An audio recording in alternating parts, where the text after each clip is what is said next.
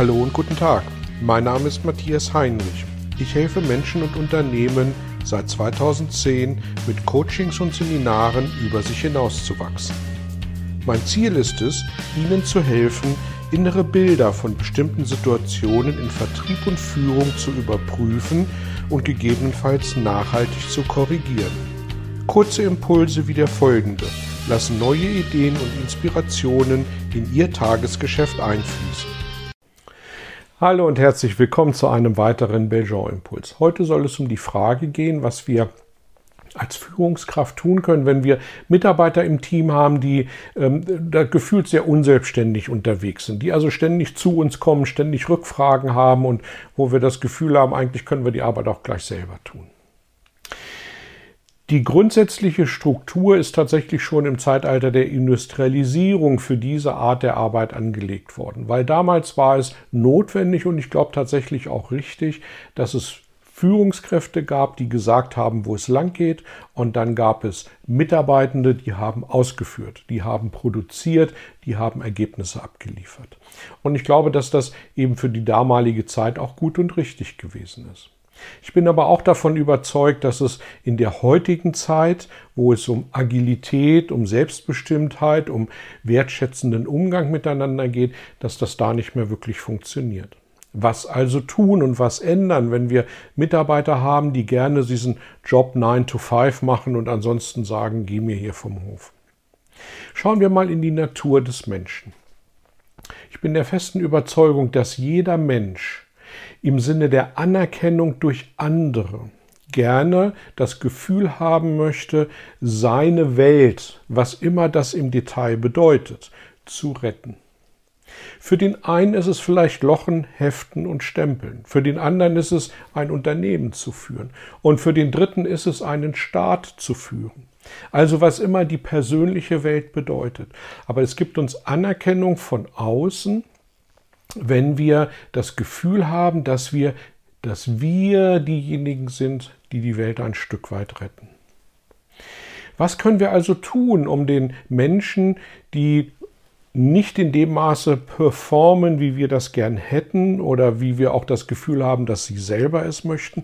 Was können wir tun, um ihnen zu helfen, ihre Welt zu entdecken und ihre Welt dann eben auch ein kleines bisschen besser zu machen? Und ich glaube, da sind es drei Aspekte, äh, die es gilt, gemeinsam mit der Mitarbeiterin, mit dem Mitarbeiter in ihnen zu finden. Das eine sind ihre persönlichen Stärken. Das zweite sind ihre Ziele. Und das dritte sind ihre Motive.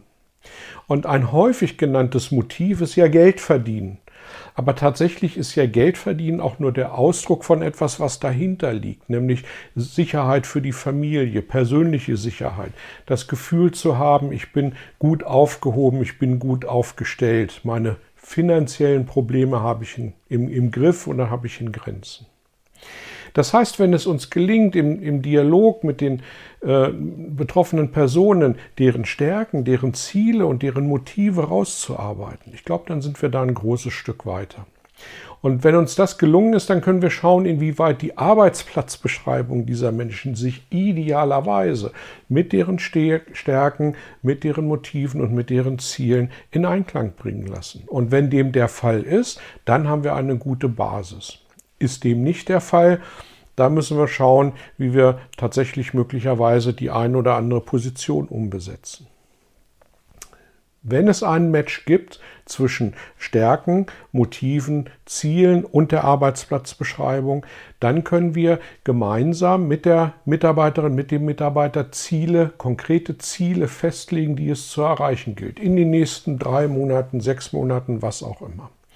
Diese Ziele sollten idealerweise SMART definiert sein. Also mit dem Akronym SMART meine ich spezifisch, messbar, aktionsorientiert, realistisch und terminiert.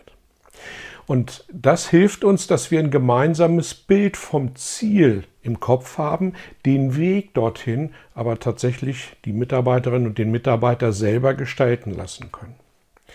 Und auf dem Weg zum Ziel geht es dann für die Führungskraft um Kontrolle. Kontrolle aber nicht im Sinne von Fehler suchen und nach dem Motto, wie weit sind wir jetzt noch vom Ziel weg, sondern eine positive Kontrolle. Also, was haben wir schon erreicht? Welche Ergebnisse liegen schon vor? Weil das gibt uns als Führungskraft die Möglichkeit, Lob auszusprechen, Anerkennung auszusprechen. Und das wiederum gibt Sicherheit, dem, der Mitarbeiterin, dem Mitarbeiter Sicherheit, auf einem guten Weg zu diesem Ziel zu sein. Und ich glaube, dass wir damit einen Regelkreis anstoßen können, der aus drei, äh, aus drei Komponenten besteht. Ein Ziel vorgeben, ein Ziel weitergeben. Zweitens positive Kontrolle im Sinne, ähm, das Positive anzumerken, das Positive in den Vordergrund zu kehren und möglichen Korrekturbedarf auch frühzeitig zu adressieren. Und drittens Lob und Anerkennung zu geben, um darüber Sicherheit ähm, in den Menschen zu verankern. Und wenn dieser Prozess einmal durchlaufen ist, dann kann ich in einer neuen Zielvorgabe vielleicht das Ziel ein bisschen weiter stecken und kann dafür sorgen, dass der Mensch so über die Zeit tatsächlich auch die Chance hat, über sich hinauszuwachsen. Also Ziele bestimmen, Ziele kontrollieren und Lob und Anerkennung aussprechen. Wir fördern unsere Mitarbeiter in dem, dass wir sie fordern. Und die, es geht nicht um das Überfordern, sondern um das aktive Fordern, um ihnen zu helfen, sich zu entwickeln. Und ich glaube, dass das ein guter Weg ist, um Mitarbeiter aus der Durchschnittlichkeit zu entwickeln in eine bessere, in eine nachhaltigere Performance. Dieser Regelkreis, wenn wir den gut anwenden, und das ist ein Stück auch unterschiedlich von Mitarbeiter zu Mitarbeiter, wie da die Ziele jeweils weitergesetzt werden, dann haben wir wirklich eine Chance, dass die Mitarbeiter das auch für sich als Potenzial sehen und diesen Weg dann auch mitgehen. Und dann haben wir die Mitarbeiter, die wir brauchen, nämlich die, die wirklich eigenengagiert und motiviert unterwegs sind. Ich wünsche Ihnen dabei viele spannende, zielführende und erfolgreiche Aktivitäten und Erkenntnisse und freue mich auf unseren nächsten Austausch. Danke und Tschüss. Vielen Dank für Ihr Interesse an meiner Arbeit und an meiner Vorgehensweise. Gern werde ich auch ganz konkret für Sie tätig und helfe Ihnen, über sich hinauszuwachsen. Sprechen Sie mich an. Ich freue mich auf Sie und die Zusammenarbeit im Coaching oder Seminar.